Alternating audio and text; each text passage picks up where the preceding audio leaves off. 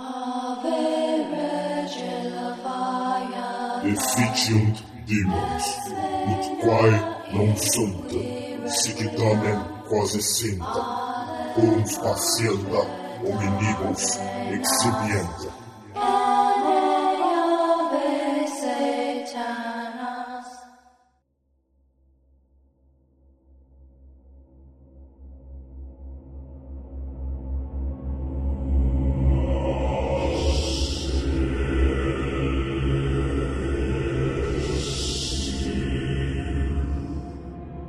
Rei de Amarelo, de Robert William Chambers.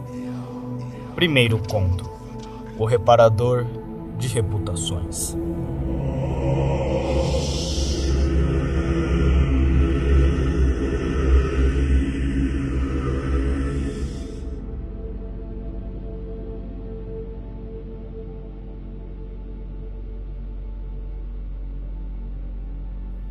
Por volta do ano de 1920, o governo dos Estados Unidos havia praticamente completado o programa adotado durante os últimos meses da administração do presidente Winthrop. O país estava aparentemente tranquilo.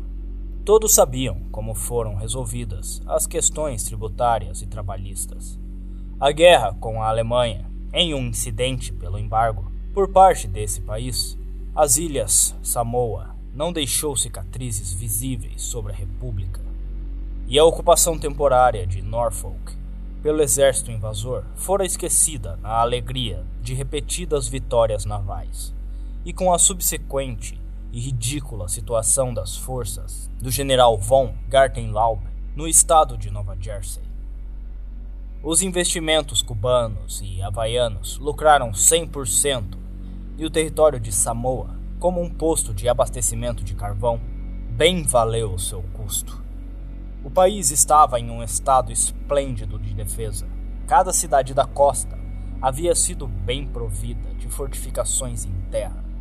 O exército, sob o olhar parental do Estado-Maior, organizado de acordo com o sistema prussiano, ampliou-se para 300 mil homens, com um contingente reserva de um milhão e seis magníficas esquadras de cruzadores e navios de guerra patrulhavam as seis estações de mares navegáveis, deixando-se uma reserva a vapor amplamente preparada para controlar as águas locais.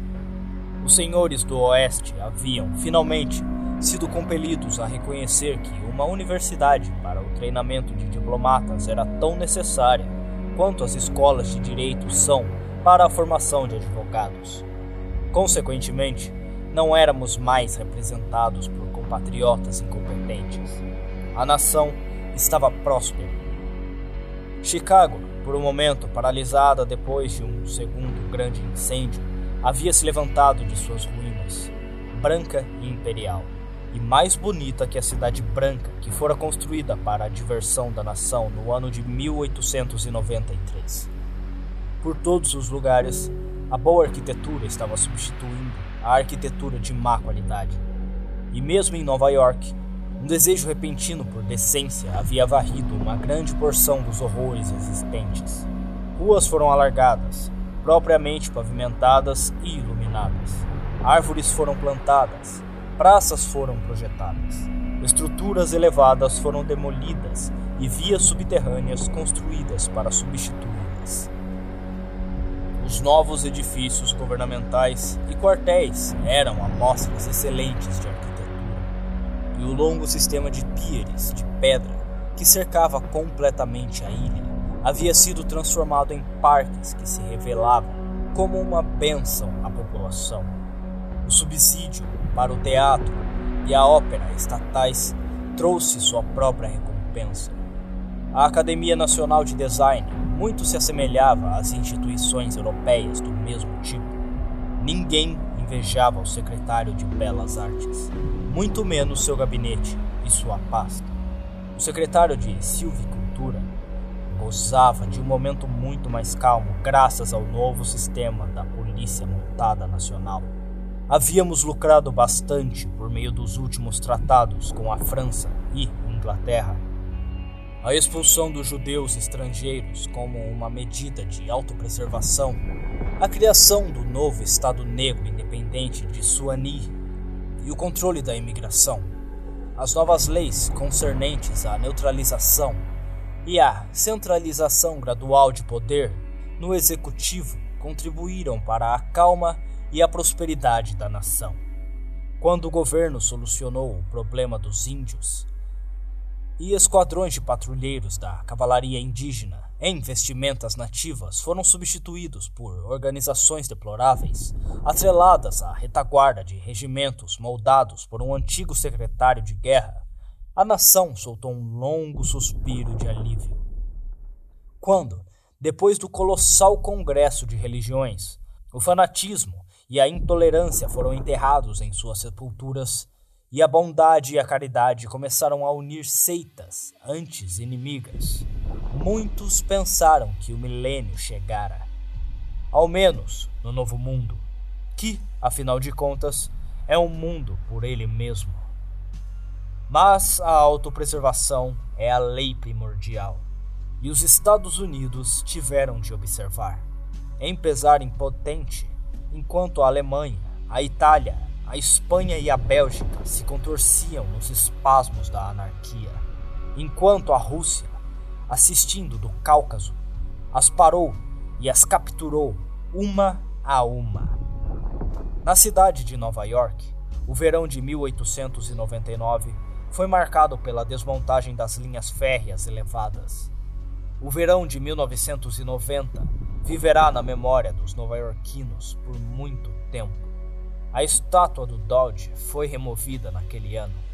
No inverno seguinte, iniciou-se aquela agitação pela revogação das leis que proibiram o suicídio, o que deu à luz o seu último fruto.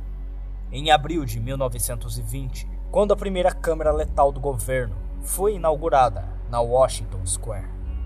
Aquele dia, saindo da casa do Dr. Archer, caminhei pela Avenida Madison onde estivera por mera formalidade. Desde aquela queda do meu cavalo, quatro anos antes, tive problemas com dores na parte posterior da minha cabeça e no pescoço. Mas agora, por meses, elas têm estado ausentes. E aquele dia, o médico me mandou embora, dizendo não dever nada mais em mim a ser curado. Quase não valia a pena pagar por suas consultas para ele me dizer isso. Eu sabia disso por mim mesmo. Ainda assim, não neguei a ele o dinheiro.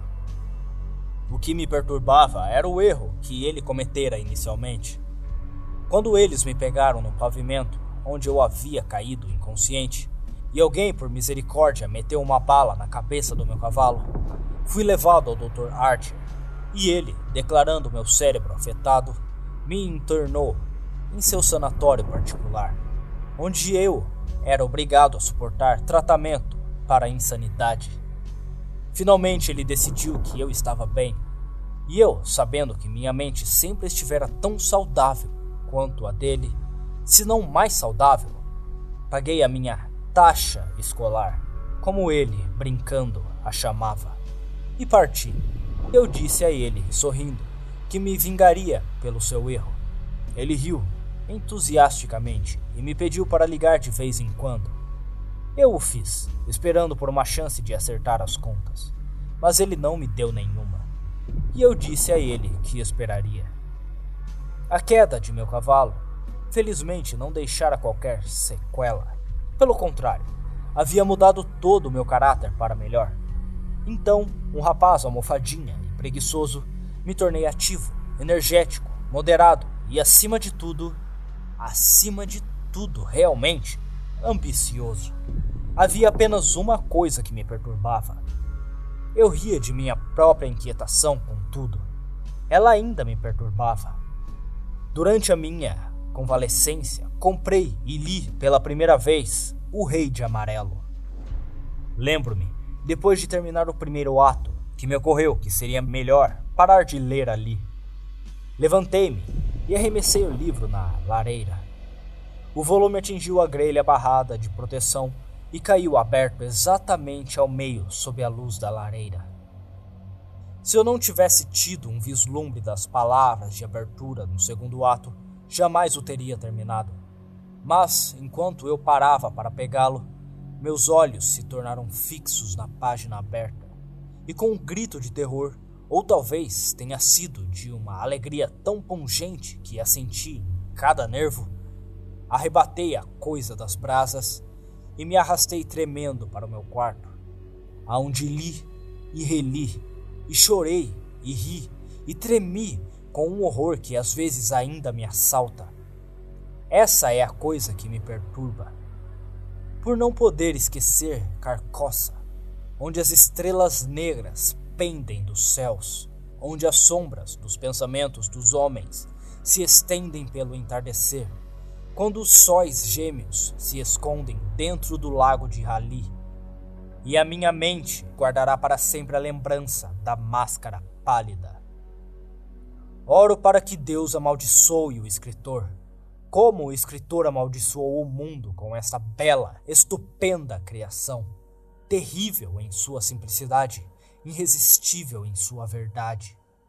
Um mundo que agora treme diante do rei de amarelo. Quando o governo francês confiscou os exemplares traduzidos que haviam acabado de chegar a Paris, Londres, é claro, se tornou ávida para lê-lo. É bem sabido como o livro se espalhou como uma doença infecciosa. De cidade a cidade, de continente a continente, proibido aqui, confiscado ali, denunciado pela imprensa e pelos religiosos, censurado até mesmo pelo mais avançado dos anarquistas letrados. Nenhum princípio definido foi violado naquelas páginas perversas. Nenhuma doutrina promulgada, nenhuma convicção ultrajada não poderia ser julgado por qualquer padrão conhecido. Ainda embora fosse reconhecido que a nota suprema da arte fora atingida com o Rei de Amarelo Todos sentiram que a natureza humana não poderia suportar a tensão nem tirar algo de valor de palavras nas quais a essência do mais puro veneno oculta-se. A exata banalidade e inocência do primeiro ato apenas permitia que o golpe que vinha depois caísse como efeito ainda mais terrível. Foi, eu me lembro, em 13 de abril de 1920, que a primeira câmara letal do governo foi inaugurada no lado da sul da Washington Square, entre a Wooster Street e o lado sul da Quinta Avenida. O quarteirão, que outrora consistia de muitos velhos edifícios dilapidados, usados como cafés e restaurantes por estrangeiros, foi adquirido pelo governo no inverno de 1898. Os cafés franceses e italianos foram demolidos o quarteirão inteiro foi fechado por uma cerca de aço dourada e transformado em um jardim agradável com gramado, flores e fontes. No centro do jardim havia um edifício pequeno e branco, severamente clássico em sua arquitetura, e cercado por arbustos floridos. Seis colunas jônicas suportavam o teto, e a única porta era de bronze um grupo esplêndido de mármore das moiras ficava diante da porta. O trabalho de um jovem escultor americano, Boris Ivain, que morreu em Paris com apenas 23 anos de idade. As cerimônias de inauguração progrediam à medida que eu cruzava a University Place e entrava na praça. Abri caminho através da multidão silenciosa de espectadores. Mas fui parado na quarta rua por um cordão de isolamento da polícia. Um regimento de lanceiros dos Estados Unidos estava ordenado em um cordão de isolamento ao redor da Câmara Mental. Em uma tribuna montada de frente para Washington Square estava o governador de Nova York, e atrás dele agrupavam-se o prefeito de Nova York e Brooklyn, o inspetor-geral de polícia, o comandante das tropas do estado, coronel de Livingston, o apoiador militar ao presidente dos Estados Unidos, General Bloat, o comandante em Governor's Island, o general de divisão Hamilton, o comandante da garnição de Nova York Brooklyn, almirante Busby, da rota do Rio Norte, o secretário de saúde Lanceford, a equipe nacional Free Hospital, os senadores Ruiz e Franklin, de Nova York, e o comissário de serviços públicos. A tribuna estava cercada por um esquadrão de russardos da Guarda Nacional. O governador estava terminando sua réplica ao breve discurso do secretário de Saúde. Eu ouvi dizer: As leis que proibiam o suicídio e preservariam punição para qualquer tentativa de autodestruição foram abolidas. O governo considerou adequado reconhecer o direito do homem de pôr fim a uma existência que pode ter se tornado intolerável a ele, devido ao sofrimento físico ou desespero mental. Acreditamos que a comunidade será beneficiada pela remoção de tais pessoas do seu meio. Desde a aprovação desta lei, o número de suicídios nos Estados Unidos não aumentou. Agora que o governo determinou a criação de uma câmara letal em cada cidade, cidadela e vila no país, resta apenas saber se aquela classe de criaturas humanas cuja desesperança inclui novas vítimas de autodestruição aceitará ou não o alívio a elas providenciado. Ele parou e se voltou à câmara letal. O silêncio na rua era absoluto. Ali, uma morte sem dor espera por aquele que não pode mais suportar os pesares desta vida. Que ele a procure ali. Então, rapidamente se voltando para o assessor militar do presidente, ele disse: Declaro a Câmara Letal aberta. E de novo, olhando a vasta multidão, ele gritou em uma voz clara: Cidadãos de Nova York e dos Estados Unidos da América, por meio de mim, o governo declara aberta a Câmara Letal. O silêncio selene foi quebrado por um grito abrupto de comando. O esquadrão de russardos seguiu a carruagem do governador. Os lanceiros se viraram e ficaram em formação na Quinta Avenida para esperar pelo comandante da guarnição, e a polícia montada o seguiu. Deixei a multidão para observar a câmara letal, de mármore branco, e ficar boquiaberto e cruzando ao sul da Quinta Avenida, andei ao longo do lado ocidental da passagem para Blacker Street. Então virei à direita e parei diante de uma oficina sombria que exibia o aviso Halberg, armeiro. Olhei de relance pela porta de entrada e vi Halberg ocupado em sua pequena oficina no fim do corredor. Ele olhou para cima e, me vendo, gritou em sua voz profunda e forte: entre, Sr. Castaigne. Constance, sua filha, levantou-se para me encontrar enquanto eu entrava e apertei a sua bela mão, mas vi o rubor de desapontamento em suas bochechas e soube que era outro Castaigne que ela esperava. Meu primo Lois. Ri de sua confusão e a elogiei pela faixa que bordava a partir de um prato decorativo. O velho Halbert sentou-se rebitando grevas gastas de uma armadura antiga. E o tim, tim, tim de seu pequeno martelo soava agradavelmente em sua exótica oficina. Logo ele largou seu martelo e fez um estardalhaço momentâneo com uma pequena chave inglesa. O bater macio da armadura enviou uma excitação de prazer através do meu corpo. Eu amava ouvir o som do aço esfregando no aço o choque doce da marreta nas partes da coxa e o tinir da cota de malha. Essa era a única razão pela qual fui visitar Halbert. Ele nunca havia me interessado pessoalmente, nem Constance, exceto pelo fato de que ela estava apaixonada por Louis. Isso ocupava minha atenção e às vezes até mesmo me fazia ficar acordado à noite. Mas eu sabia em meu coração que tudo correria bem e que deveria arranjar o futuro deles do mesmo modo que tinha como certo fazer o mesmo com meu amável médico, John Hart. Entretanto, jamais teria me preocupado em visitá-lo se não fosse pelo fato de que, como disse, a música do martelo tilintante despertasse em mim essa forte fascinação. Eu poderia ficar sentado por horas ouvindo e ouvindo, e quando um raio de sol perdido atingia o aço incrustado a sensação que me atingia era quase intensa demais para suportar. Meus olhos ficavam fixos, dilatando com um prazer que dilatava cada nervo quase até a ruptura. Até algum movimento do velho armeiro bloquear o raio de sol. Então, ainda tremendo secretamente, Eu me encostava e ouvia o novo som do pano de polir. Wish, wish, wish, esfregando a ferrugem dos rebites. Constance trabalhava com o bordado sobre os joelhos, pousando de vez em quando para examinar mais de perto o padrão do prato decorativo do Museu Metropolitano. Para quem é isso? Eu perguntei. Halbert explicou, além dos tesouros em armadura no Museu Metropolitano, para os quais ele havia indicado como armeiro, ele também cuidava de várias coleções pertencentes a ricos colecionadores. Esta era a greva perdida de um famoso conjunto que um cliente havia rastreado até uma lojinha em Paris, no Quai d'Orsay. Ele, Halberg, havia negociado por ela e a conseguiu, e agora o conjunto estava completo.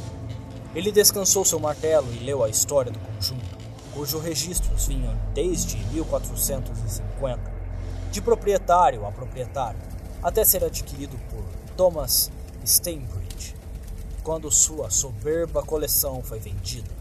Este cliente de Halberg comprou o conjunto e, desde então, a busca pela greva perdida foi realizada até ser encontrada em Paris, quase por acidente. O senhor continuou a busca tão persistentemente, sem nenhuma certeza de que a greva ainda existisse? Eu perguntei. Mas é claro, ele respondeu. Pela primeira vez tive um interesse pessoal por Halberg. Isso tinha algum valor para o senhor? Eu arrisquei. Não, ele respondeu rindo.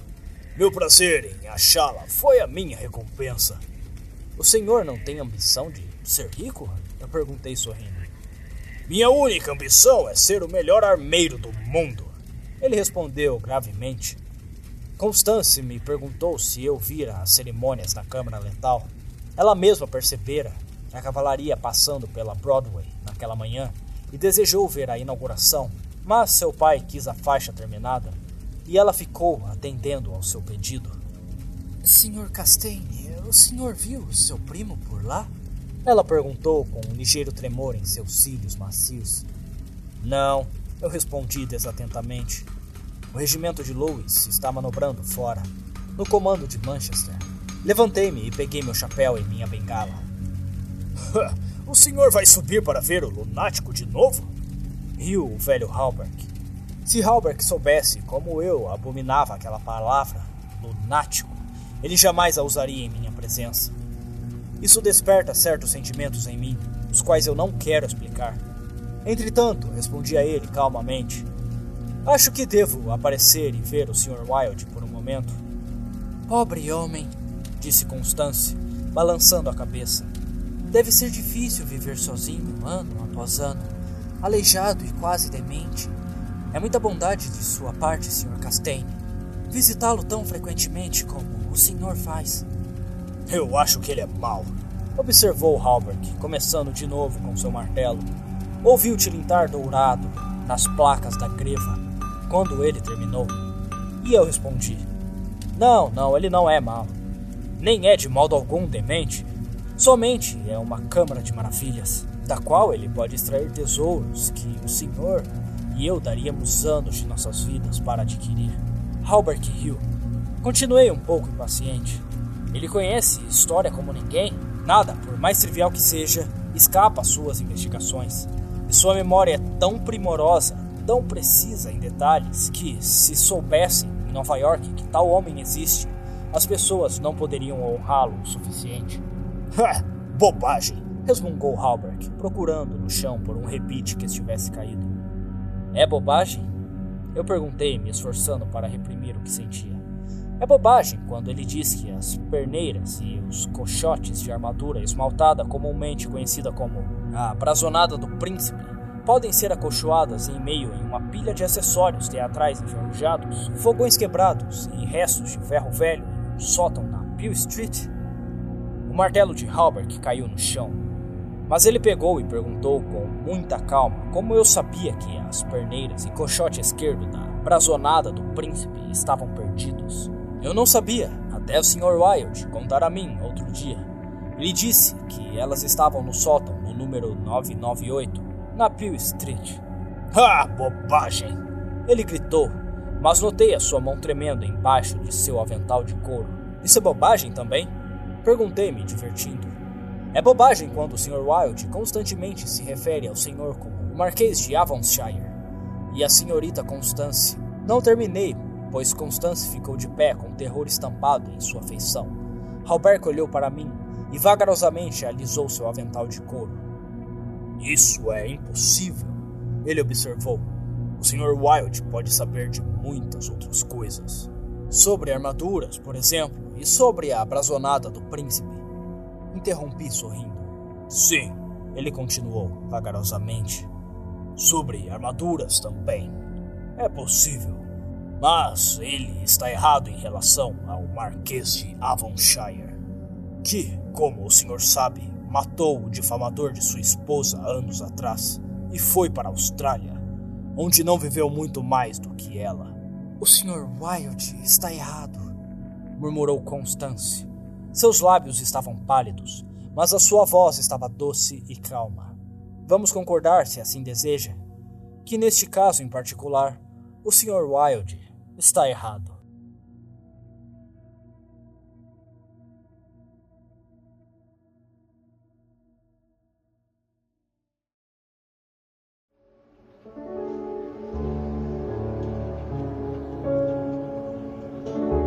Subi os três lanços de escadas em ruínas, que já havia subido tantas vezes antes, e bati uma pequena porta no final do corredor.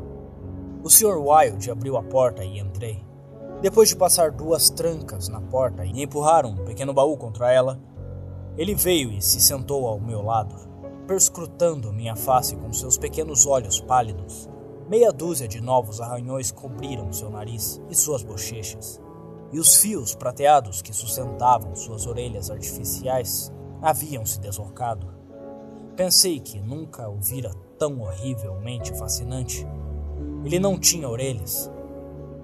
As artificiais, que agora se projetavam pendendo do arame fino, eram sua única fraqueza. Elas eram feitas de cera e pintadas de rosa claro, mas o restante de seu rosto era amarelo ele poderia ter se dado ao luxo de alguns dedos artificiais para sua mão esquerda, a qual era absolutamente sem dedos, mas parecia que isso não lhe causava incômodo. E ele estava satisfeito com as orelhas de cera. Ele era muito pequeno, quase não mais alto do que uma criança de 10 anos, mas seus braços eram magnificamente desenvolvidos e suas coxas tão grossas quanto as de qualquer atleta. Entretanto, a coisa mais extraordinária sobre o Mr. Wilde era que um homem de sua maravilhosa inteligência e conhecimento pudesse ter uma cabeça como aquela. Ela era achatada e pontuda, como as cabeças de muitos daqueles desafortunados que são aprisionados em sanatórios pela fraqueza mental. Muitos o chamavam de louco, mas eu sabia que ele era tão são quanto eu. Não nego que ele era excêntrico a mania que ele tinha de pegar aquela gata e provocá-la até ela voar em seu rosto como um demônio certamente era excêntrica. Nunca pude entender por que ele mantinha a criatura, nem o prazer de se fechar em seu quarto com esta besta intratável e feroz. Lembro-me de uma vez em que, ao erguer os olhos do manuscrito que estava estudando luz das lamparinas, vi o Sr. Wilde agachado imóvel em sua cadeira alta seus olhos completamente brilhantes de excitação, enquanto a gata, que havia se levantado de seu lugar diante do fogão, veio rastejando pelo chão, direto para ele. Antes que eu pudesse me mover, ela encostou sua barriga no chão, se curvou, tremeu e saltou em seu rosto, gemendo e espumando.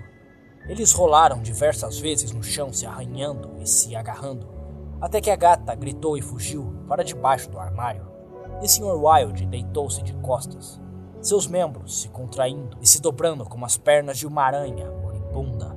Ele era excêntrico. O Sr. Wilde subira em sua cadeira alta e, depois de estudar meu rosto, pegou um livro razão cheio de orelhas e o abriu. Harry B. Matthews, ele leu. Escrituário na Wysot and Company comerciante de ornamentos de igreja. Consultou-me dia 3 de abril. Reputação prejudicada na corrida de cavalos. Conhecido como caloteiro, reputação a ser reparada até o dia 1 de agosto. Sinal: 5 dólares. Ele virou a página e passou os nós da mão sem dedos sobre o texto escrito em colunas apertadas. P. Greene, Dusenberry, ministro do Evangelho, Fairbanks, Nova Jersey. Reputação prejudicada no Bowery, para ser reparado o mais rápido possível. Sinal: 100 dólares. Ele tossiu e acrescentou: Consultou-me dia 6 de abril. Então, o senhor não precisa de dinheiro, Sr. Wilde? Eu indaguei. Escute. Ele tossiu de novo. Senhora C. Hamilton Chester, de Chester Park, Nova York, consultou-me dia 7 de abril. Reputação prejudicada em Dieppe, na França. Deve ser reparada até 1 de outubro. Sinal: 500 dólares. Observação: C. Hamilton Chester, capitão da USS Avalanche, enviada para casa, vinda do Esquadrão dos Mares do Sul, no dia 1 de outubro. Bem, eu disse, a profissão de reparador de reputações é lucrativa. Seus olhos pálidos buscaram os meus. Eu só queria mostrar que estava correto. O senhor disse que era impossível ser bem-sucedido como reparador de reputações. Que mesmo se eu fosse bem-sucedido, em certos casos isso me custaria mais do que eu ganharia. Hoje tenho 500 homens a meu serviço, pobremente remunerados, mas que se dedicam ao trabalho com um entusiasmo que possivelmente pode ter nascido do medo. Esses homens podem entrar em cada abertura e nível da sociedade. Muitos até são pilares dos templos sociais mais exclusivos. Outros são o apoio e orgulho do mundo financeiro. Outros ainda detêm influência indiscutível entre os ricos e talentosos. Eu os escolhi ao meu capricho, a partir dos que responderam aos meus anúncios. É muito fácil, eles são todos covardes. Eu poderia triplicar o número em 20 dias se quisesse. Então, o senhor vê. Aqueles que têm a sua posse a reputação dos seus concidadãos. Eu tenho em minha folha de pagamento. Eles podem voltar contra o senhor, eu sugeri. Ele esfregou seu polegar sobre a orelha cortada e ajustou as substituídas de cera. Acho que não. Ele murmurou pensativamente. Raramente tenho de aplicar castigo. E ainda assim só o faço uma única vez. Além disso, eles gostam de seus salários. Como o senhor aplica o castigo? Eu perguntei. Seu rosto por um momento estava horrível de se olhar. Seus olhos se encolheram em um par de faíscas verdes. Eu os convido a vir conversar um pouco comigo, ele disse em uma voz suave. Uma batida na porta o interrompeu e seu rosto retomou sua expressão agradável. Quem é? Ele perguntou. O Sr. Stylet. Foi a resposta. Vem amanhã, respondeu o Sr. Wilde. Impossível, começou o outro, mas foi silenciado por um tipo de rosnado do Sr. Wilde. Venha amanhã, ele repetiu. Escutamos alguém se afastar da porta, virar para chegar à escada. Quem era? Eu perguntei. Arnold Stylet, proprietário e chefe editorial do grande New York Daily. Ele tamborilou no livro com a sua mão, sem dedos, adicionando: Eu o remunero muito mal, mas ele acredita que é um bom negócio. Arnold Stylet, repetia assombrado. Sim, disse o Sr. Wilde com uma tosse de satisfação. A gata que havia entrado na sala enquanto ele falava hesitou, olhou para ele e rosnou. Ele desceu da cadeira e, agachando-se no chão, pegou a criatura em seus braços e a acariciou. A gata parou de rosnar e logo começou a ronronar alto, que parecia aumentar em timbre quando ele a alisava. Onde estão as anotações? Eu perguntei. Ele apontou para a mesa e pela centésima vez peguei a pilha de manuscritos, intitulada a dinastia imperial da América. Por uma semana, uma por uma. Estudei as páginas bem gastas, gastas apenas por meu manuseio, embora eu soubesse tudo memorizado do começo. Quando de Carcoça, Asíades, Rastur e Aldebaran. A. Castaigne, Luís de Calvados, nascido em 19 de dezembro de 1877. O li com avidez, atenção absorta, pausando para repetir algumas partes em voz alta, me demorando especialmente em Hildred de Calvados, filho único de Hildred Castaigne, e Edith Landis Castaigne, primeiro na sucessão, etc e etc. Quando terminei, o Sr. Wilde acenou com a cabeça e tossiu. Falando com a sua ambição legítima, ele disse: Como Constance e Louis estão se entendendo? Ela o ama? Respondi simplesmente. De repente, a gata em seus joelhos se virou e atacou seus olhos, e ele a arremessou e subiu na cadeira em frente a mim. e o Dr. Archer?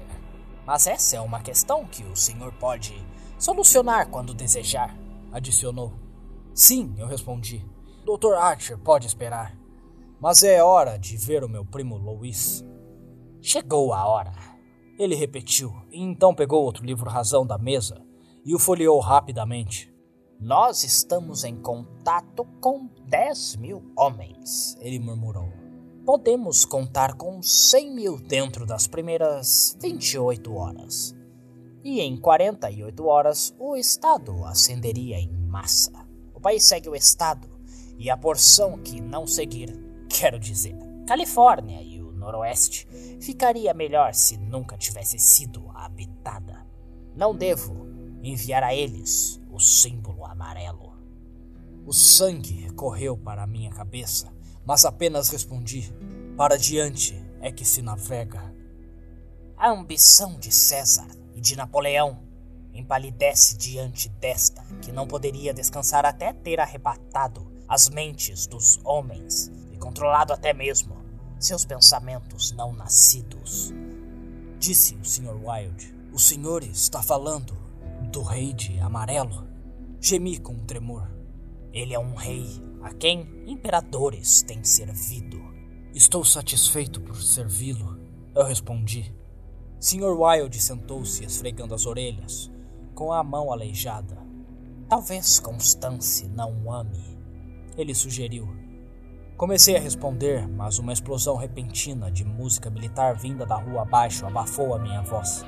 O vigésimo regimento de dracões, outrora em garnição no Monte São Vicente, estava voltando das manobras no condado de Westchester para o seu novo quartel a leste da Washington Square. Era o regimento do meu primo. Eles eram um bando excelente de homens em jaquetas justas de um azul claro, cobarques, garbososos e calças brancas de montaria, com as duas listras amarelas, que pareciam moldadas a seus membros. Um esquadrão, sim, e outro não estava armado com lanças, de cujas pontas de metal tremulavam flâmulas amarelas e brancas. A banda passou tocando a marcha regimental. Então veio o coronel e seu regimento. Os cavalos se amontoavam e pisavam com força, enquanto suas cabeças curvavam-se em uníssono. As flâmulas tremulavam nas pontas de suas lanças.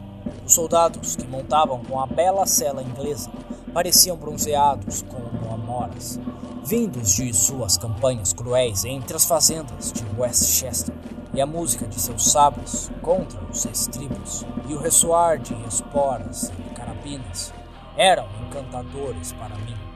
Vi Louis cavalgando com seu esquadrão. Era um dos mais belos oficiais que já vira. O Sr. Wilde, que havia subido em uma cadeira perto da janela, também me viu, mas não disse nada. Louis virou-se e olhou diretamente para a oficina de Halberg enquanto passava, e pude ver o rubor em suas bochechas bronzeadas. Pensei que Constance deveria estar na janela. Quando os últimos soldados passaram em algazarra e as últimas flâmulas desapareceram ao sul da Quinta Avenida, o Sr. Wilde desceu com dificuldade de sua cadeira e arrastou seu baú para longe da porta. Sim, ele disse. É hora do senhor ver seu primo Louis. Ele destrancou a porta, eu peguei meu chapéu e saí para o corredor. As escadas estavam escuras.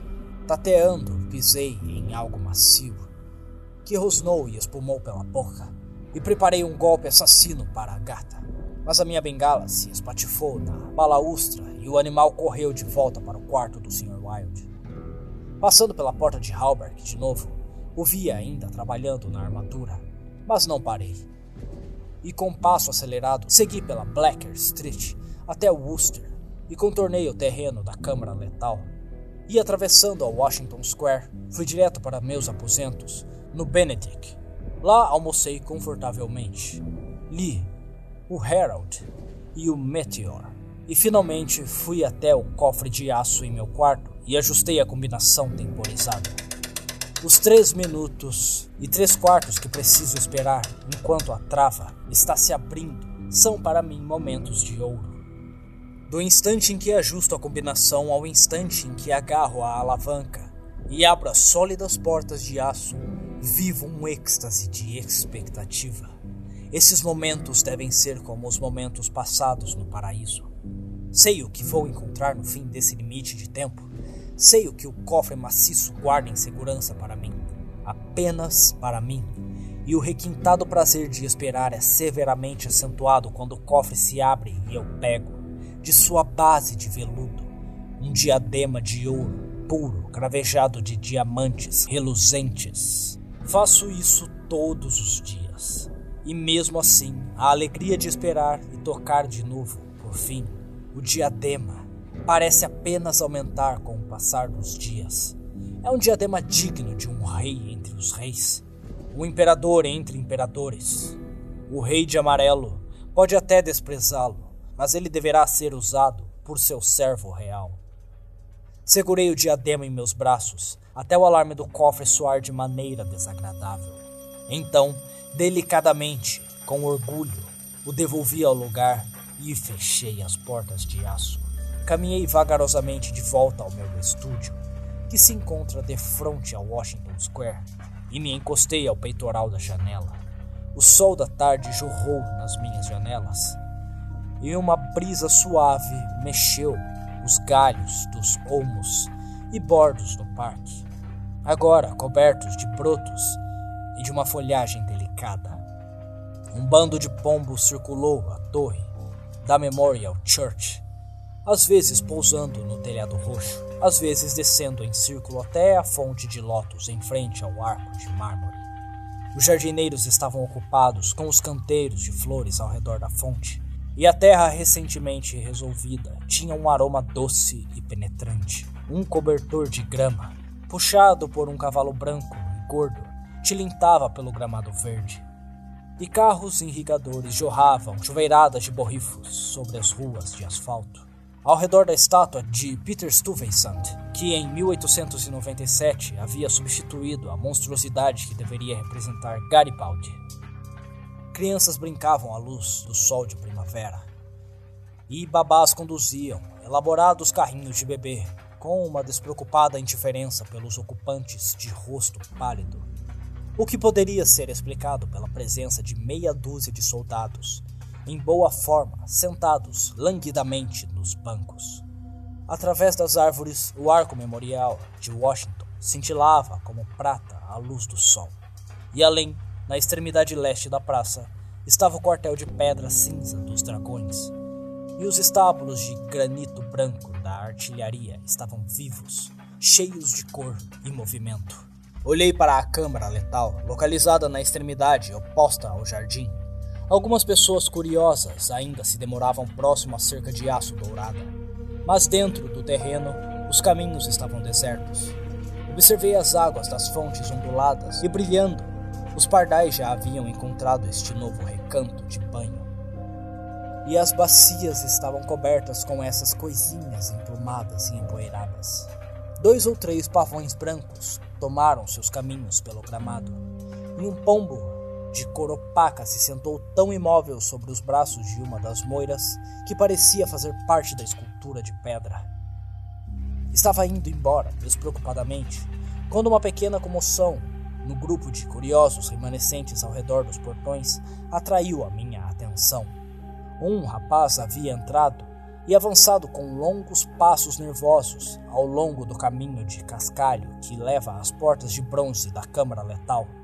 Ele parou por um momento diante das moiras e, enquanto levantava sua cabeça para aqueles três rostos misteriosos, o pombo levantou-se de seu poleiro esculpido, voou em círculos por um momento e rumou para leste.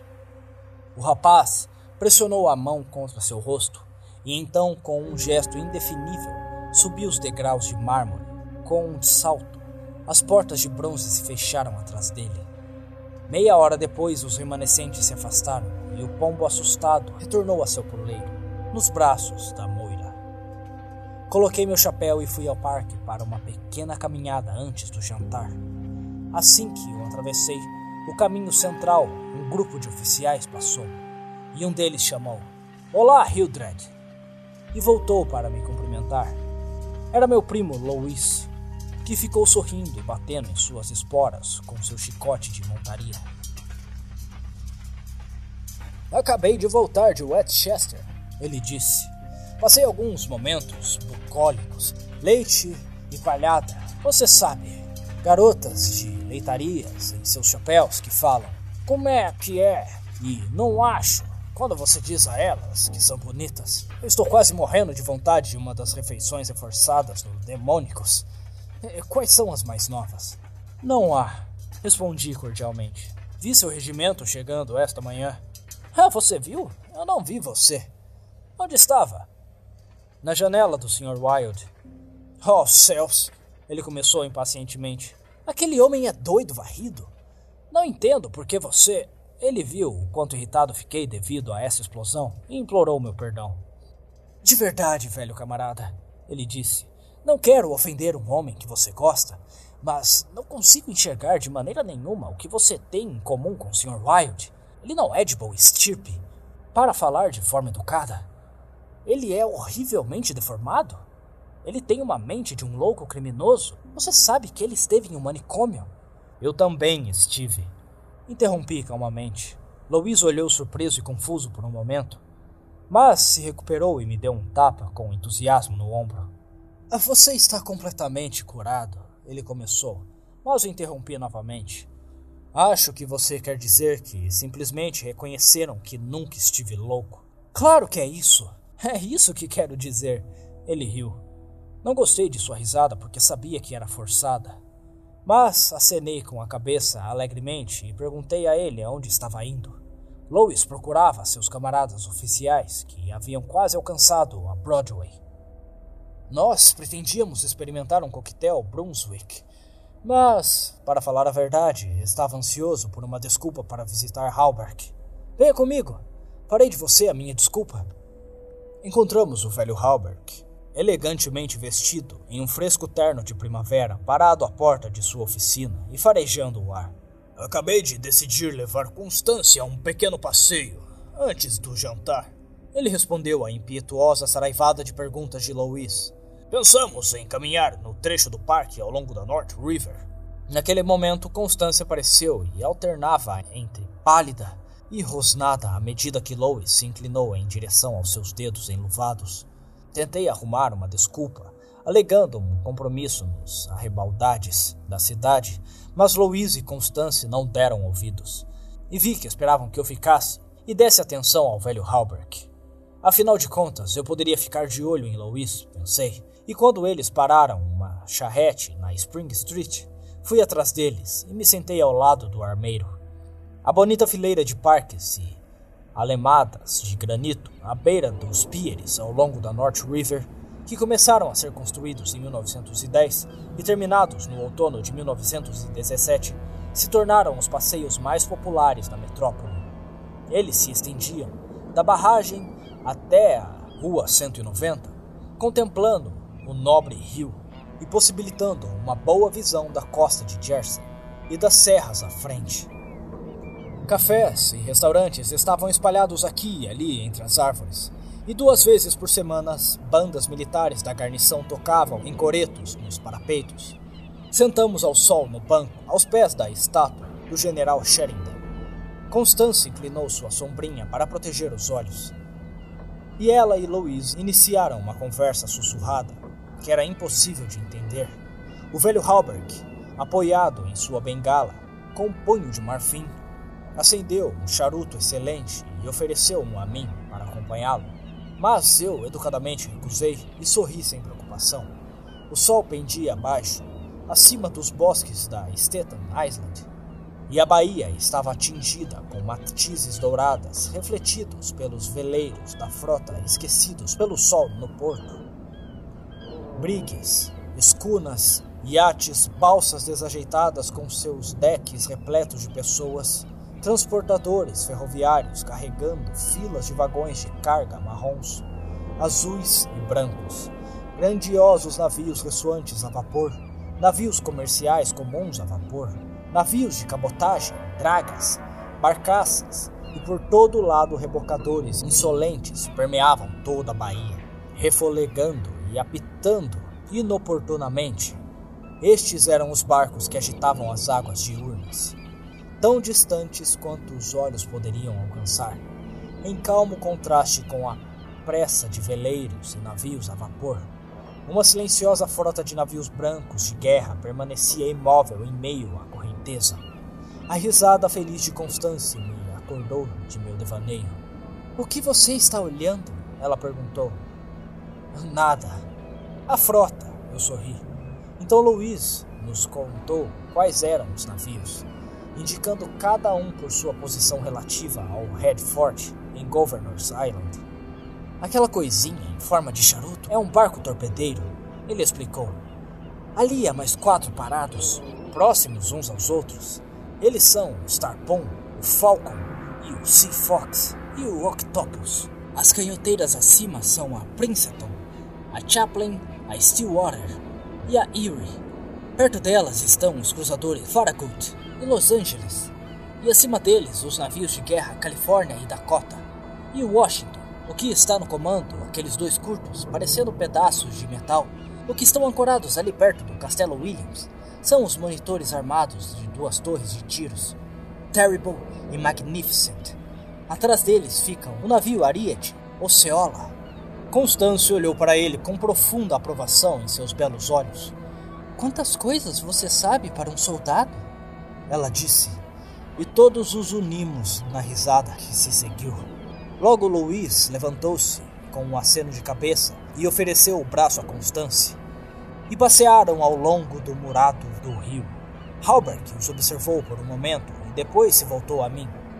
O Sr. Wilde estava correto, ele disse. Encontrei as primeiras perdidas e o cochote esquerdo da brazanada do príncipe em um velho sótão repugnante de lixo na Peel Street. Número 998? Eu perguntei com um sorriso. Sim. O Sr. Wilde é um homem inteligente. Eu observei.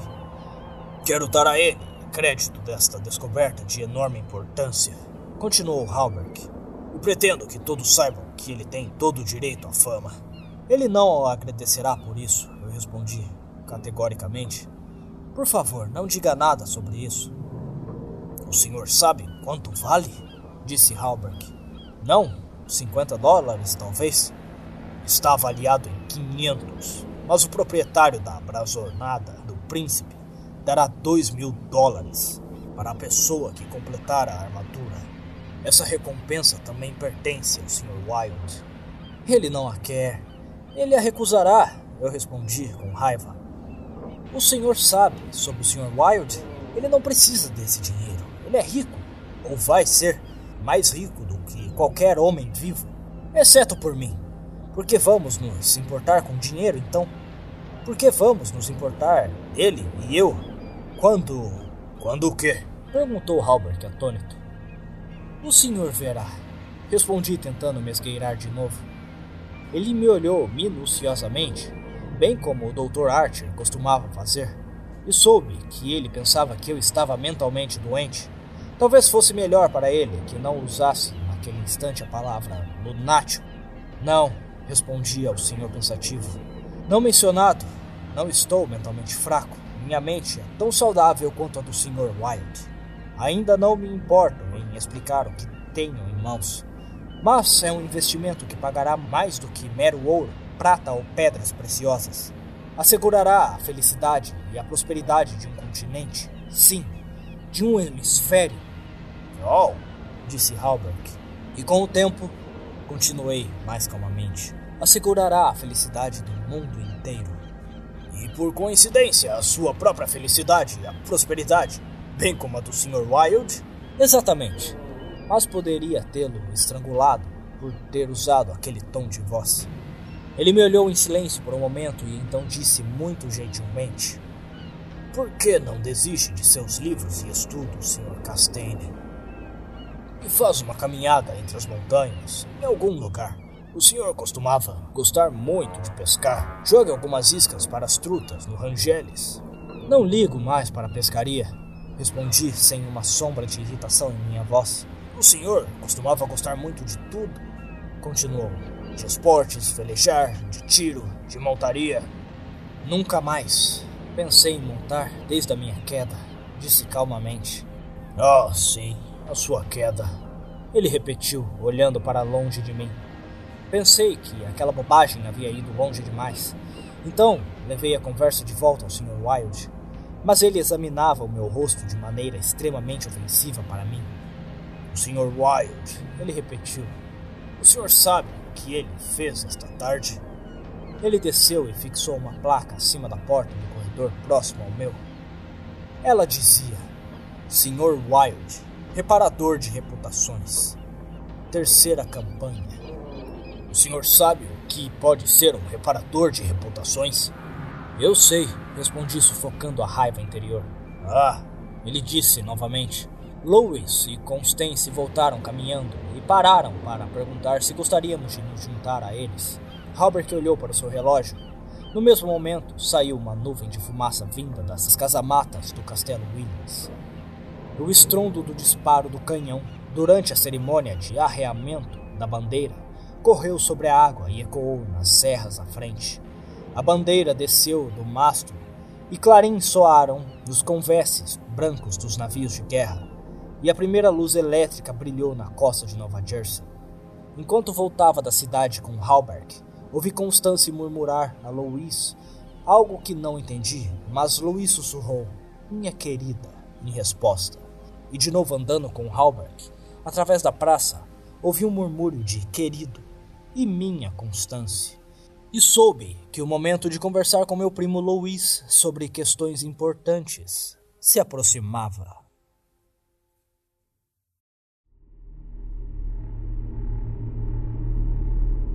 Uma manhã cedo, em maio, parei diante do cofre de aço em meu quarto, experimentando a coroa de ouro pedras preciosas. Os diamantes reluziram como o fogo à medida que me voltei ao espelho. E o pesado ouro forjado queimou como um aro em minha cabeça. Lembrei-me do grito agonizante de Camila e das palavras horríveis ecoando nas ruas escuras de Carcossa. Elas eram as últimas linhas do primeiro ato, e não me atrevi a pensar no que se seguia. Não me atrevi mesmo no sol de primavera, lá em meu próprio quarto, cercado de objetos familiares, reassegurado pelo alvoroço vindo da rua e das vozes dos criados do corredor do lado de fora. Aquelas palavras envenenadas haviam projetado vagarosamente em meu coração, como o suor da morte é absorvido por um lençol. Tremendo, tirei a coroa de minha cabeça e enxuguei a minha testa. Mas pensei em Rastur e em minha própria justa ambição. E me lembrei do Sr. Wilde e em como o havia deixado, com o seu rosto todo rasgado e ensanguentado devido às garras daquela criatura demoníaca. E do que ele disse? Ah, do que ele disse. O alarme do cofre começou a tocar desagradavelmente e sabia que meu tempo havia terminado, mas não o consideraria e recolocando um pequeno círculo cintilante sobre a minha cabeça, voltei-me desafiadoramente para o espelho.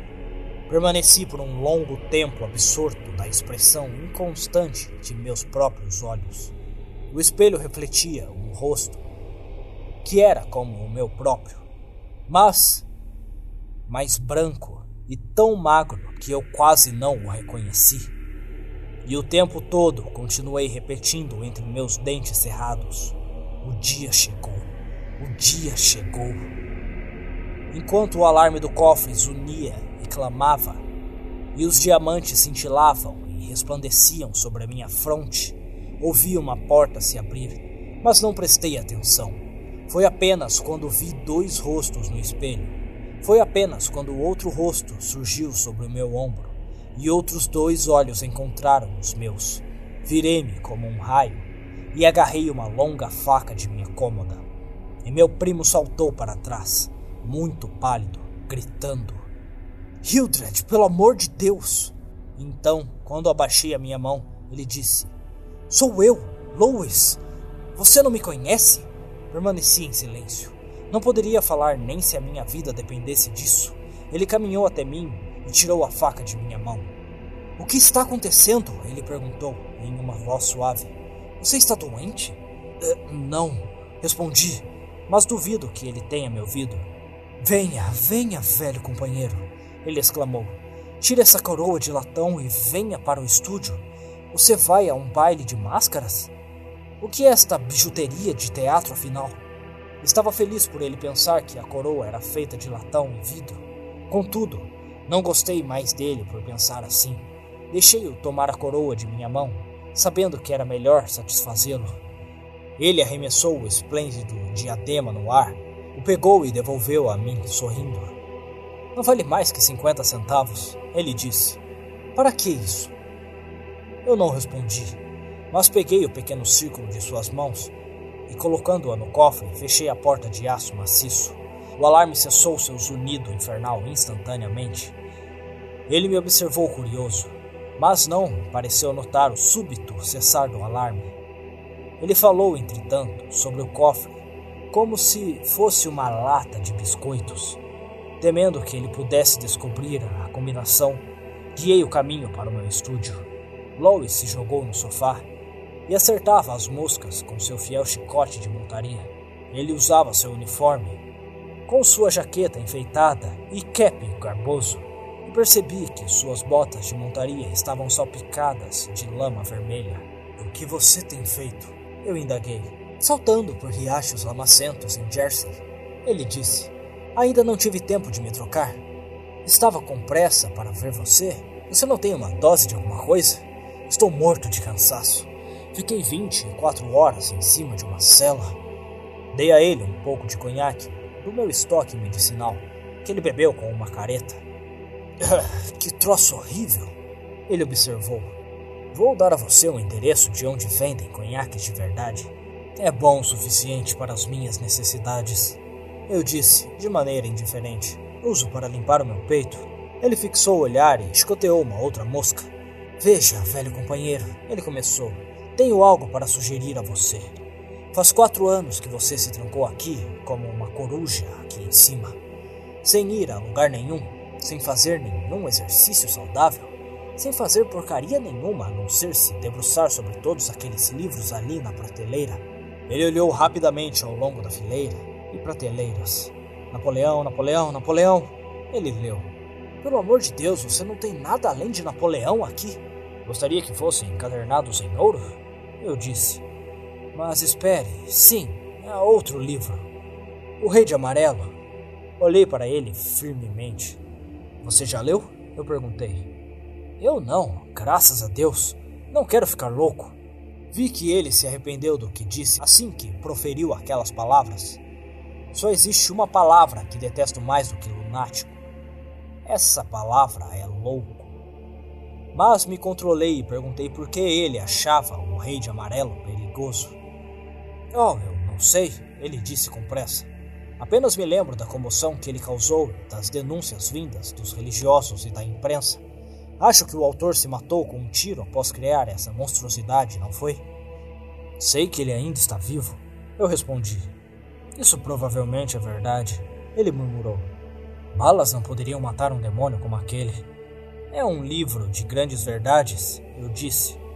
Sim, ele respondeu. De verdades que deixam homens fora de si e destroem suas vidas. Não importa se a coisa é, como dizem, a verdadeira essência suprema da arte. É um crime ter sido escrito, e com certeza nunca vou abrir as suas páginas. É isso que você veio me dizer? Eu perguntei. Não, ele disse. Vim para lhe contar que vou me casar. Acredito que por um momento meu coração parou de bater, mas mantive meus olhos em seu rosto. Sim, continuou sorrindo alegremente. Casar com a garota mais doce da terra, Constance Halberg. Eu disse mecanicamente. Como você sabia? Perguntou atônito. Eu mesmo não sabia até aquela noite em abril passado, quando passeamos no calçadão à beira do rio antes do jantar. Quando vai ser? Eu perguntei. Seria em setembro próximo, mas uma hora atrás um despacho chegou, mandando nosso regimento a presídio em São Francisco. Partiremos amanhã ao meio-dia. Amanhã, ele repetiu. Pense só, Hildred. Amanhã serei o homem mais feliz que já respirou nesse belo mundo, pois Constance irá comigo. Estendi a mão para dar os parabéns, e ele a agarrou e apertou como um tolo bondoso que era ou fingia ser. Vou ganhar meu próprio esquadrão como presente de casamento, tagarelou. Capitão e senhora Lois Constane. Hein, Hildred? Então ele me contou onde seria e quem estaria lá e me fez prometer ir e ser o padrinho. Cerrei meus dentes e ouvi sua conversa fiada, infantil, sem mostrar o que sentia. Mas eu estava chegando ao limite da minha paciência.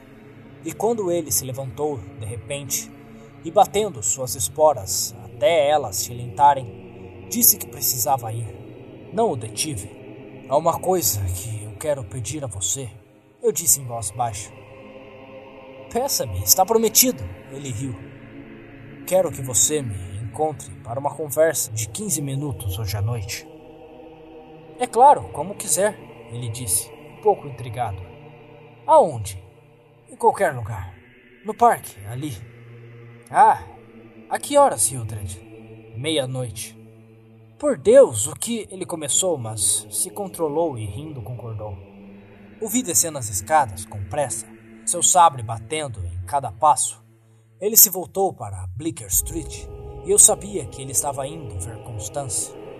Dei a ele dez minutos para desaparecer e então o segui em seus passos levando comigo a coroa de pedras preciosas e a túnica de seda bordada, com o símbolo amarelo.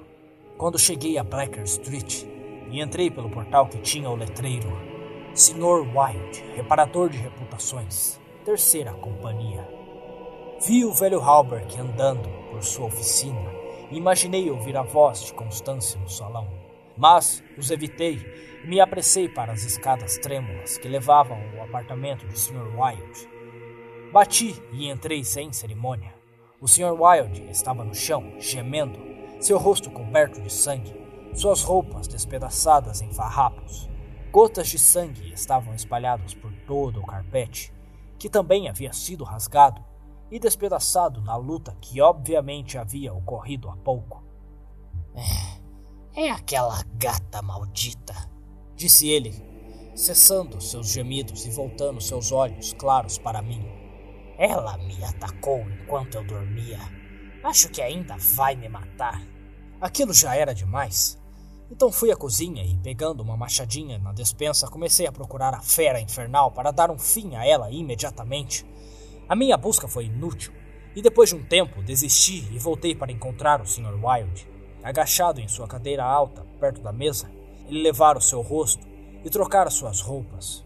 Preenchera com o colódio os grandes cortes que as garras da gata haviam deixado em seu rosto, e uma tira de pano escondia a ferida em sua garganta. Disse a ele que ia matar a gata quando a encontrasse, mas ele apenas balançou a cabeça e se voltou ao livro Razão. Ele leu nome após nome das pessoas que vieram até ele para tratar de suas reputações e as somas que ele acumulara eram espantadoras. Eu pressiono de vez em quando, ele explicou.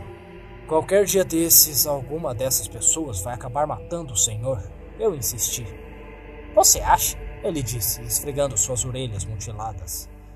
Era inútil discutir com ele, então peguei o manuscrito intitulado A Dinastia Imperial da América a última vez que eu pegaria no estúdio de Sr. White, eu o li sem interrupção, emocionado e tremendo com prazer. Quando terminei, o Sr. Wilde pegou o manuscrito e, voltando-se à passagem escura que leva de seu estúdio a seu quarto, chamou em voz alta: Vence! Então, pela primeira vez, notei um homem agachado ali na sombra. Eu não podia imaginar como não percebi ali durante a minha busca pela gata. Vence! Venha cá! gritou o Sr. Wilde. A figura se levantou e veio em silêncio em nossa direção, e eu nunca esquecerei o rosto que apareceu diante do meu quarto. A luz vinda da janela o iluminou. Vence! Este é Sr.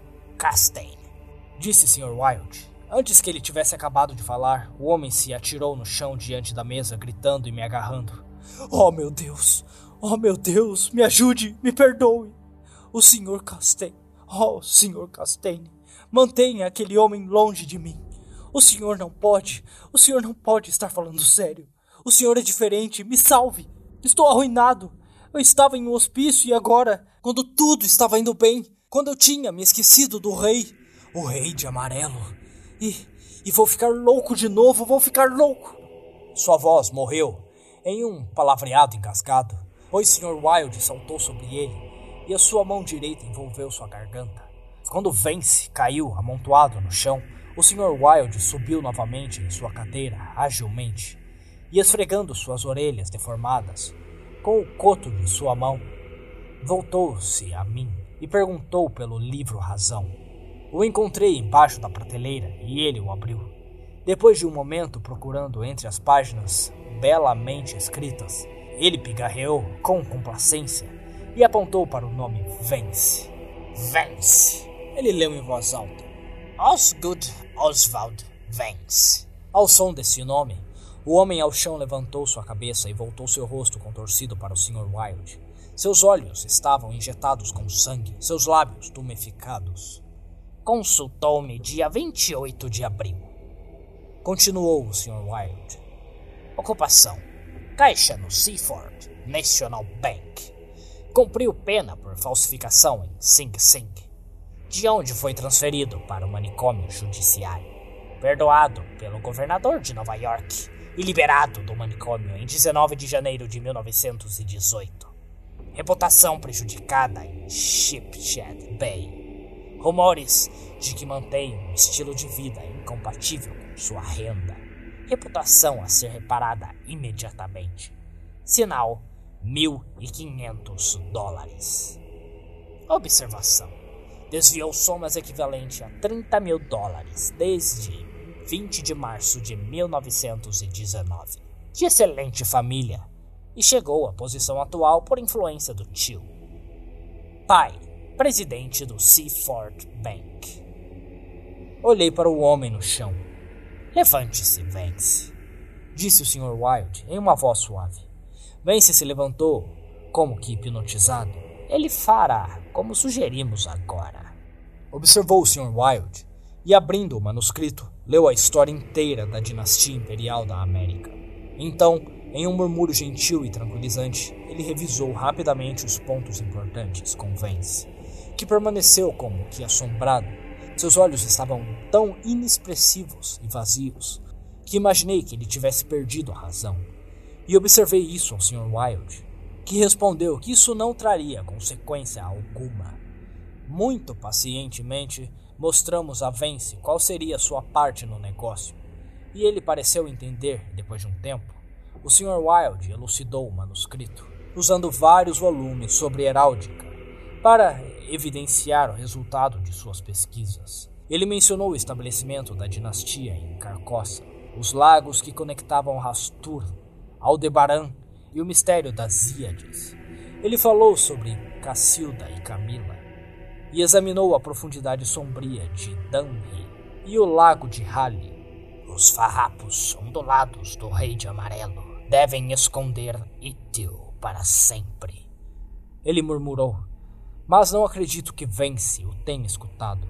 Então ele conduziu Vence pelos graus ao longo das ramificações da família imperial, até Wat e Tali, de Nautalba e o fantasma da verdade, a Aldones, e então, largando de lado seu manuscrito e as notas, começou a maravilhosa história do último rei. Eu o assisti fascinado e excitado. Ele jogou sua cabeça para cima. Seus longos braços estavam esticados por um gesto magnífico de orgulho e poder, e seus olhos luziram profundamente suas órbitas, como duas esmeraldas. Vence escutava entorpecido. Quanto a mim, quando finalmente o Sr. Wilde terminou e apontando para mim gritou: O primo do rei! Minha cabeça girava vertiginosamente de exaustão. Controlando-me com um esforço sobre-humano, expliquei a Vence que apenas eu era digno da coroa, porque meu primo deveria ser liberado ou morto. Eu o fiz compreender porque meu primo nunca deveria se casar, mesmo depois de renunciar a todos os seus direitos, e porque, como a última coisa que deveria acontecer, era ele se casar com a filha do Marquês de Avonshire e pôr a Inglaterra no jogo. Mostrei a ele uma lista de milhares de nomes, os quais o Sr. Wilde redigira. Cada homem cujo nome estivesse ali recebera o símbolo amarelo, o qual nenhum ser vivo ousara desprezar. A cidade, o estado, o país inteiro estava preparado para se erguer e tremer diante da máscara pálida. A hora havia chegado e as pessoas deveriam conhecer o filho de Rastur, e o mundo inteiro deveria se render às estrelas negras que pendem do céu de Carcossa. Vence se encostou à mesa, sua cabeça enterrada nas mãos, e o Sr. Wilde desenhou um esboço simples na margem do Herald do dia anterior, com um pedaço de lápis. Era uma planta dos aposentos de Halberg. Então ele escreveu a ordem, fixou o selo e eu, tremendo como um homem com paralisia, assinei a minha primeira ordem de execução com o nome Hildred Rex. O Sr. Wilde escalou até o chão e, abrindo o armário, pegou uma grande caixa quadrada da primeira prateleira. Ele a trouxe até a mesa e abriu. Dentro, uma faca nova estava envolta em um papel de seda. Eu a peguei e a entreguei a Vence junto à ordem e a planta do apartamento de Halberg. Então o Sr. Wilde disse a Vence que ele poderia ir. E ele se foi, cambaleando como um pária dos cortiços. Sentei-me por um momento, assistindo a luz do dia desaparecer atrás da torre quadrada da Judson Memorial Church. E finalmente, recolhendo o manuscrito e as notas, peguei meu chapéu e parti para a porta. O Sr. Wilde me observou em silêncio. Quando pisei no corredor, olhei para trás. Os pequenos olhos do Sr. Wilde ainda estavam fixos em mim. Atrás de mim, as sombras cresciam à medida em que a luz se esvaía. Eu não havia comido nada desde o café da manhã, mas não estava com fome. Uma criatura deplorável e subnutrida que permaneceu olhando do outro lado da rua para a câmara letal me notou e veio me contar uma história de miséria. Dei dinheiro a ele, não sei porquê, e ele foi embora sem me agradecer. Uma hora depois, outro pária se aproximou e lamentou sua história. Eu tinha um pedaço de papel branco em meu bolso, no qual estava traçado o símbolo amarelo, e o entreguei a ele. Ele o olhou estupidamente por um momento e então, com uma olhadela incerta para mim, o dobrou, com o que parecia para mim um cuidado exagerado, e o guardou no bolso em seu peito. As luzes elétricas estavam brilhando entre as árvores, e a lua nova brilhou no céu acima da câmara letal. Era cansativo esperar na praça. Vaguei do arco de mármore aos estábulos da artilharia e de volta à fonte de lótus. As flores e a grama exalavam uma fragrância que me incomodava. O esguicho da fonte brincou à luz da lua e o som musical de gotas caindo me recordou o tilintar de cota de malha na oficina de Halberg. Mas não era tão fascinante. E o lampejo, languido da luz da lua, na água não me trouxe tal sensação de prazer extraordinário, como quando a luz do sol brincava sobre o aço polido de um corcelete de joelho de Halberg. Observei os morcegos se arremessando e girando sobre as plantas aquáticas na bacia da fonte. Mas seu vôo rápido e convulsivo me deixou com os nervos à flor da pele e fui andar novamente sem rumo. para lá e para cá entre as árvores. Os estábulos da artilharia estavam escuros, mas no quartel da cavalaria as janelas dos oficiais estavam brilhantemente acesas e o portão era constantemente movimentado pelos soldados em serviço, carregando capim, arreios e cestos cheios de pratos de estanho. Por duas vezes a sentinela montada no portão foi trocada enquanto eu vagava para cima e para baixo no caminho de asfalto. Olhei para meu relógio. Estava quase na hora. As luzes no quartel se apagaram. Uma a uma, o portão com barras estava fechado e a cada minuto ou dois um oficial passava através do postigo lateral, deixando um chacoalhar de acessório e um tinir de esporas no ar da noite. A praça tornara-se muito silenciosa. O último sem-teto que ainda permanecia por ali tinha sido enxotado pelo policial de casaco cinza no parque. As ruas ao longo da Wooster Street ficaram desertas e o único som que rompia o silêncio era aquele das passadas do cavalo na sentinela e o ressoar de seu sabre batendo na cabeça da cela. Nos alojamentos, os aposentos dos oficiais ainda estavam com as luzes acesas e os militares em serviço passavam de um lado para o outro diante das janelas da sacada. Soou meia-noite, no novo pináculo da igreja de São Francisco Xavier. E após a última badalada daquele triste sino, uma figura atravessou o postigo, ao lado do portão levadiço. Devolveu a continência da sentinela e, depois de atravessar a rua, entrou na praça e dirigiu-se à residencial de Benedict. Louis, chamei. O homem girou em seus calcanhares com esporas e veio direto ao meu encontro. É você, Hildred? Sim. Você chegou bem na hora. Peguei sua mão em cumprimento e giramos ao encontro da câmara letal. Ele tagarelou sobre seu casamento e os encantos de Constance e seus futuros planos, chamando a minha atenção para suas insígnias de capitão nos ombros e o arabesco dourado triplo em suas mangas e no cap. Acredito que dei tanta atenção à música de suas esporas e de seu sabre, tanto quanto à sua tagarelice infantil, e finalmente paramos sobre os olmos da esquina da quarta rua na praça, em frente à câmara metal. Então ele riu e me perguntou o que queria com ele. Gesticulei para que ele se sentasse em um banco sobre a luz elétrica e sentei ao seu lado. Ele olhou para mim curioso, com aquele mesmo olhar examinador que eu tanto odeio e temo em médicos. Senti o insulto desse olhar, mas ele não percebeu e cuidadosamente escondia o que estava sentindo. Bem, velho camarada, ele indagou. O que posso fazer por você? Tirei o manuscrito e as notas de A Dinastia Imperial da América de meu bolso e, olhando nos olhos dele, disse: Vou contar a você. Prometa-me, com suas palavras de honra, ler este manuscrito do começo ao fim, sem fazer nenhuma pergunta.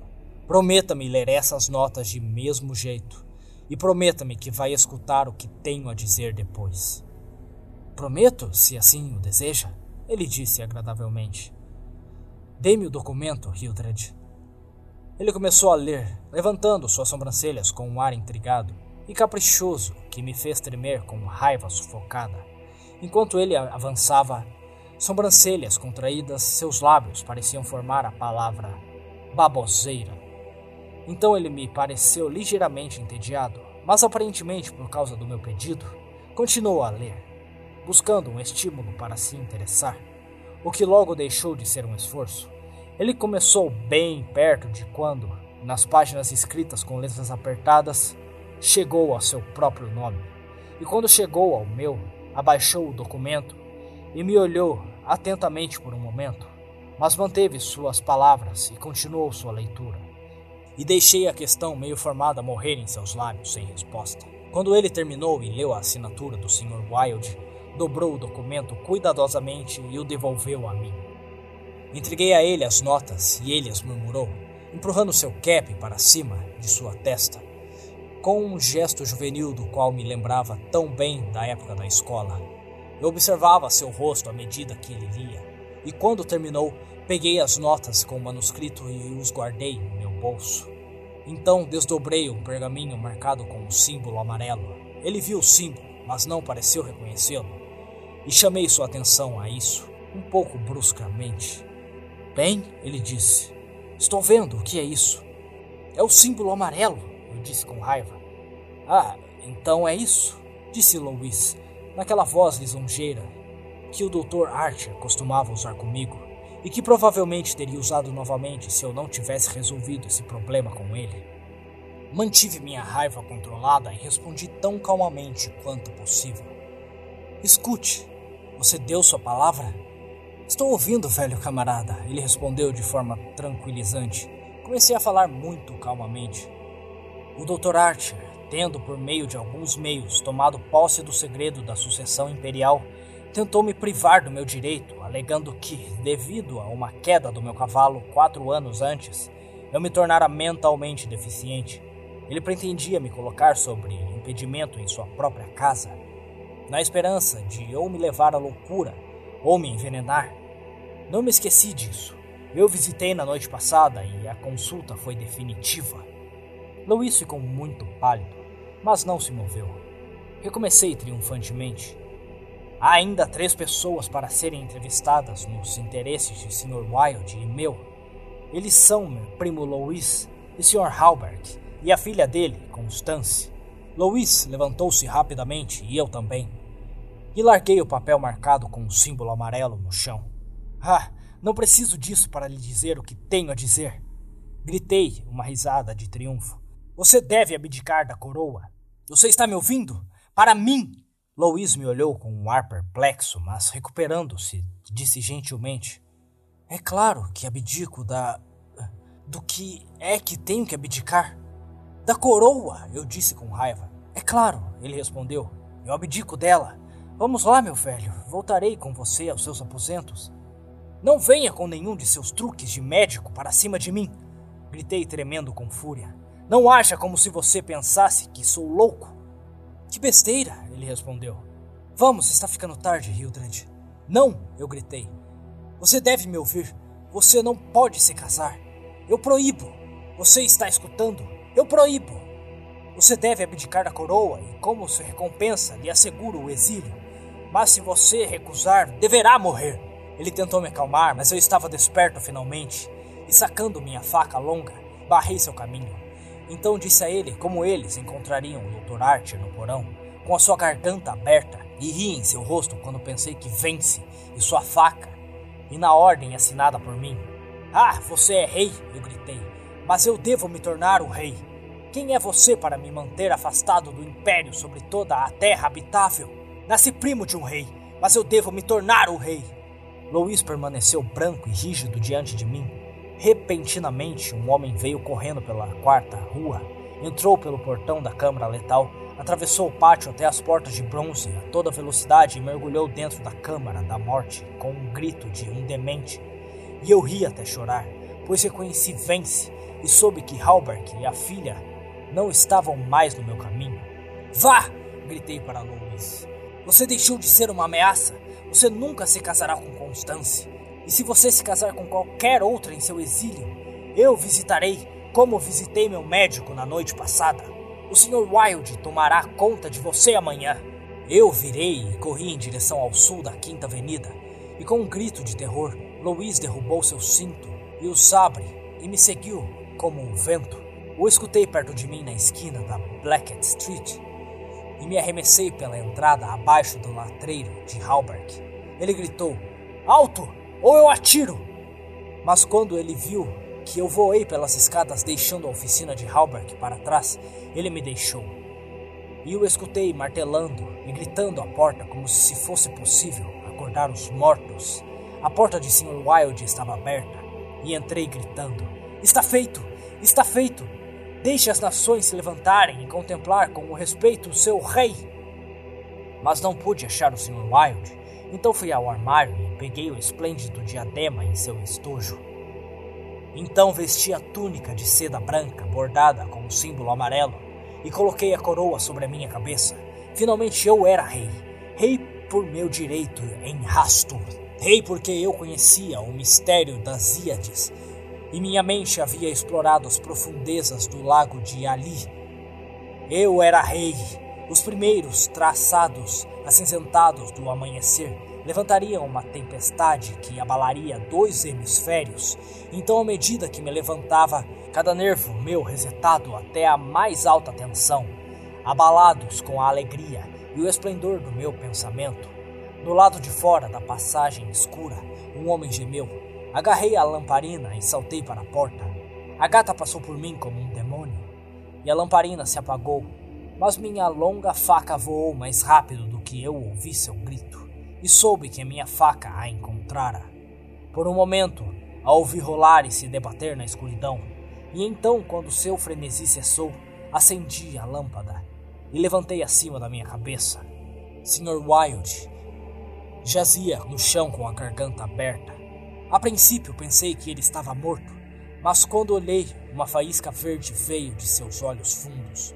Sua mão mutilada tremeu, e então um espasmo esticou sua boca de orelha a orelha. Por um momento, meu terror e desespero deram lugar à esperança, mas quando me embrucei sobre ele, seus olhos rolaram para o vazio, e ele morreu. Então, quando eu me levantava, paralisado com a ira e desespero, vendo minha coroa, meu império, cada esperança, cada ambição da minha vida jazendo ali, prostrados como um mestre morto, eles vieram, me agarraram por trás e me amarraram até as minhas veias saltarem como cordas, e minha voz falhou com os ataques de meus gritos frenéticos. Mas eu ainda me enfurecia, sangrando e enraivecido entre eles e mais de um policial sentiu meus dentes afiados. Então, quando eu não pude mais me mexer, eles se aproximaram. Vi o velho Halbert e atrás dele a face pálida de meu primo Louis, e mais longe no canto, uma mulher, Constance, chorando baixo. Ah, agora eu entendi, eu gritei. Você tomou o trono e o império. Maldito, maldito seja você, o que está coroado com a coroa do rei de amarelo.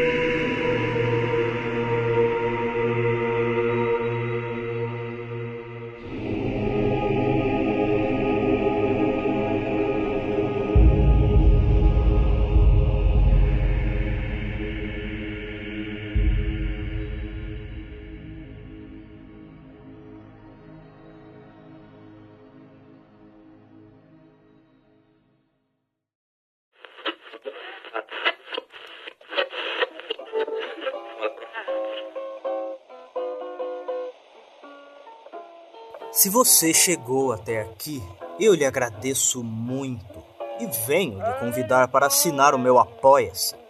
Se você gosta do que eu faço e gostou deste episódio, e gostaria de ver ainda mais episódios com uma qualidade ainda melhor, eu peço para que verifiquem os links na descrição deste episódio, onde você vai encontrar o link para o meu Apoia-se e também a minha chave Pix para que você possa me ajudar com qualquer quantia. No meu Apoia-se, você ganha acesso exclusivo à comunidade de apoiadores no Discord e acesso aos episódios que só vão ser lançados na semana seguinte. Caso você decida me apoiar via Pix, me mande um e-mail ou até uma mensagem junto ao Pix dizendo seu nome de usuário para ganhar acesso ao Discord exclusivo. Ajudando esse narrador, você decide o futuro do conteúdo que chega até você. Sempre para o melhor, é claro. Não se esqueçam de verificar a descrição desse episódio. Aqui vocês encontram os links para as minhas redes sociais e e-mail para contato, incluindo um Discord geral para a comunidade. Me mandem um e-mail com perguntas, sugestões, elogios ou hates. Fiquem à vontade para comentarem o que desejarem. E desde já, Eu agradeço todo o carinho e apoio. Até a próxima.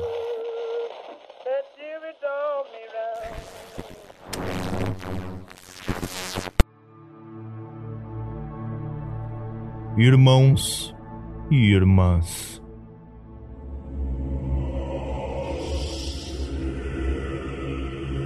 Vamos nos reunir ao redor do altar e prestar homenagem àqueles que nos apoiaram em nossa jornada para descobrir o conhecimento proibido das divindades místicas. Suas contribuições são a força vital que alimenta a nossa devoção aos seres antigos que residem além do véu. Através de vossa generosidade, somos capazes de mergulhar ainda mais fundo nos segredos obscuros e distorcidos que estão escondidos nas profundezas do cosmos. Gostaria de oferecer um agradecimento especial aos nossos devotos seguidores, que demonstram lealdade inabalável à nossa causa. Yuri Gonçalves, que vossa devoção aos grandes antigos continue a crescer acima de todas as outras coisas.